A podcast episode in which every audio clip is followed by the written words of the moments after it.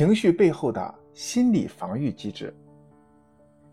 许多家长与老师在教育过程中都会遇到孩子无法沟通的问题，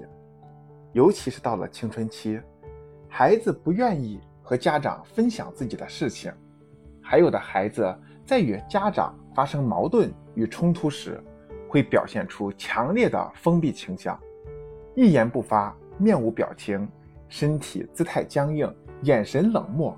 或者表现出一种玩世不恭的态度。严重时将导致孩子与家长之间巨大的隔阂与矛盾，甚至发生恶性事件。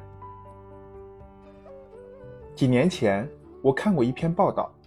一位父亲因为孩子总玩手机很生气，在劝说无用的情况下，愤怒的父亲直接抢下孩子的手机，从楼上扔了下去。面对这种境况，孩子竟然用了一种更为极端的方式——跳楼轻生，来表达自己的愤怒。每次看到类似的事件，我都十分痛心。事实上，有很多种方式可以避免这类恶性事件的发生，也有很多机会与方法可以挽救一条年幼的生命，保护一个完整且幸福的家庭。但是，偏偏很多家长意识不到儿童教育中“懂得是最好的爱”这个道理，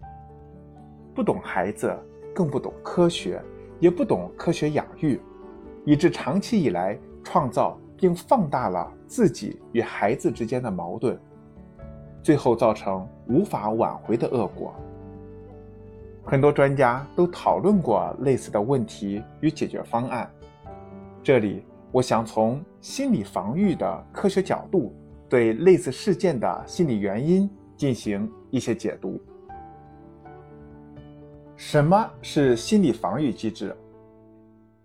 一八九四年，著名心理学家弗洛伊德在《防御型神经精神病》一书中，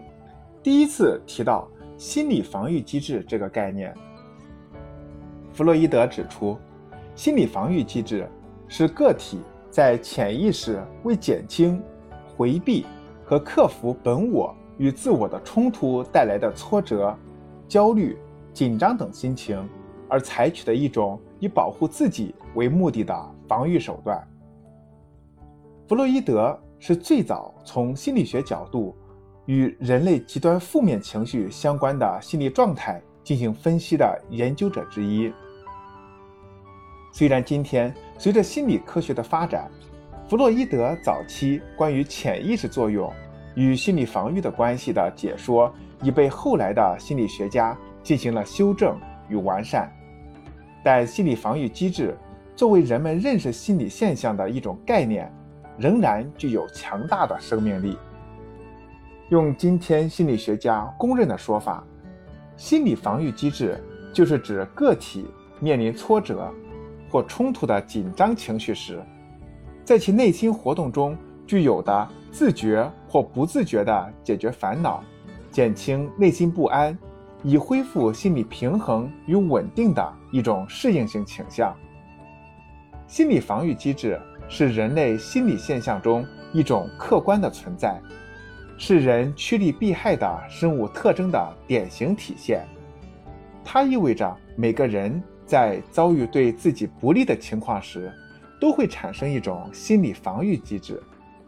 不同的人，其心理防御机制的强弱程度也是不同的。那些脆弱的心理防御机制，往往不具备理性与逻辑；而强大的心理防御机制，则能在很大程度上克服情绪的表露，展现一种理性与逻辑的状态。